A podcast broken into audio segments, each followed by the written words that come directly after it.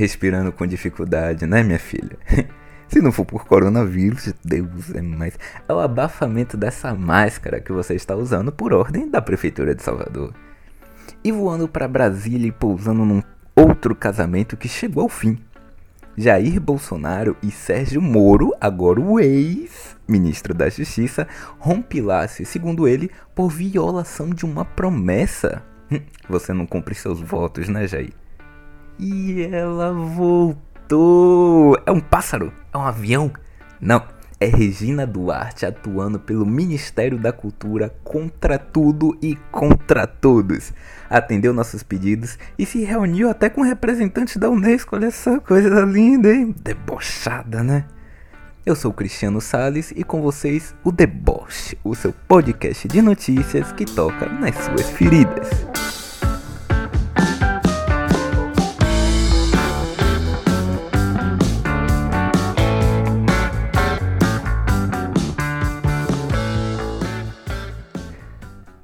E vamos começar hoje pela nossa cidade. Em vigor nessa quinta-feira, por decreto da Prefeitura de Salvador, quem estiver no trânsito, transporte público ou ambiente de trabalho terão que, obrigatoriamente, usar máscaras a fim de evitar o contágio por coronavírus. Inclusive, se você pedir ponto para o piloto e não estiver usando máscara, agora ele tem o direito de não deixar você entrar, o que ele já fazia antes sem mesmo ter o direito. Agora ele tem uma justificativa e você não pode meter o processo. Voando para Brasília na política nacional, ai que saudade do meu ex. Música de funeral para o ex-ministro da Justiça Sérgio Moro. É... O ex-ministro anunciou a demissão do governo federal nesta sexta-feira. Entre as razões apontadas por Moro está a demissão de Maurício Valeixo, do comando da Polícia Federal, e a insistência de Bolsonaro para ter acesso às informações confidenciais da polícia, o famoso me deixa checar seu zap.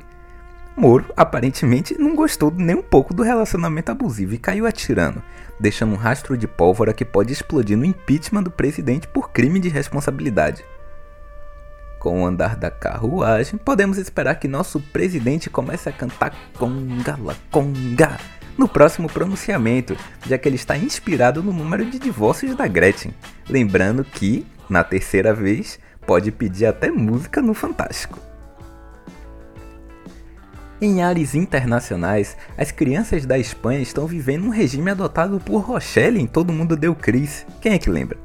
Inspirado na série que passava na Record, o governo espanhol permitirá que crianças de até 14 anos brinquem, corram e se estrebuchem à vontade nas ruas do tanto que sejam supervisionados por um adulto e não ultrapassem a distância máxima de um quilômetro da sua residência. E quem lembra da série sabe que Rochelle mandava Chris rodar bicicleta somente ali na porta de casa até os limites da rua, para você ver que Rochelle já pensava desde 1985 em como seriam as regras quando chegasse o coronavírus. Grande Rochelle no esporte padrão FIFA de qualidade.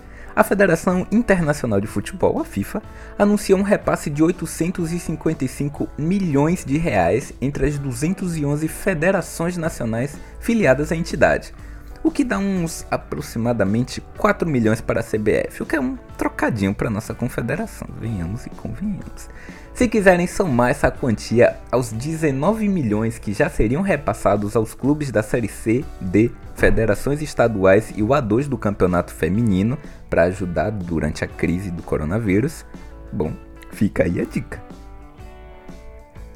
E ainda sobre esporte, a torcida organizada do Esporte Clube Bahia, eu nunca achei que ia falar isso na vida, a BAMU promoveu a entrega de duas toneladas de alimentos para moradores da Baixa do Petróleo, alô Diego, em Salvador.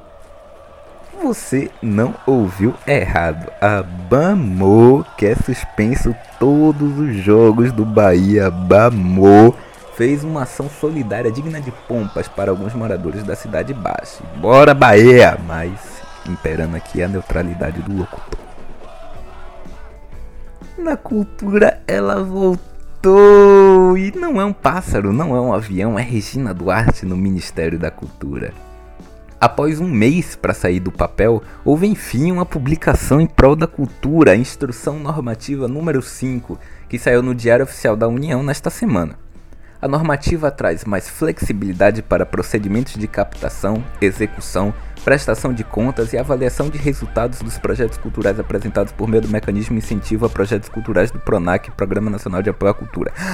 Resumindo esse blá blá blá que tá em todos os jornais e que ninguém entendeu, o texto propõe liberar recursos antes do mínimo ser arrecadado para os artistas.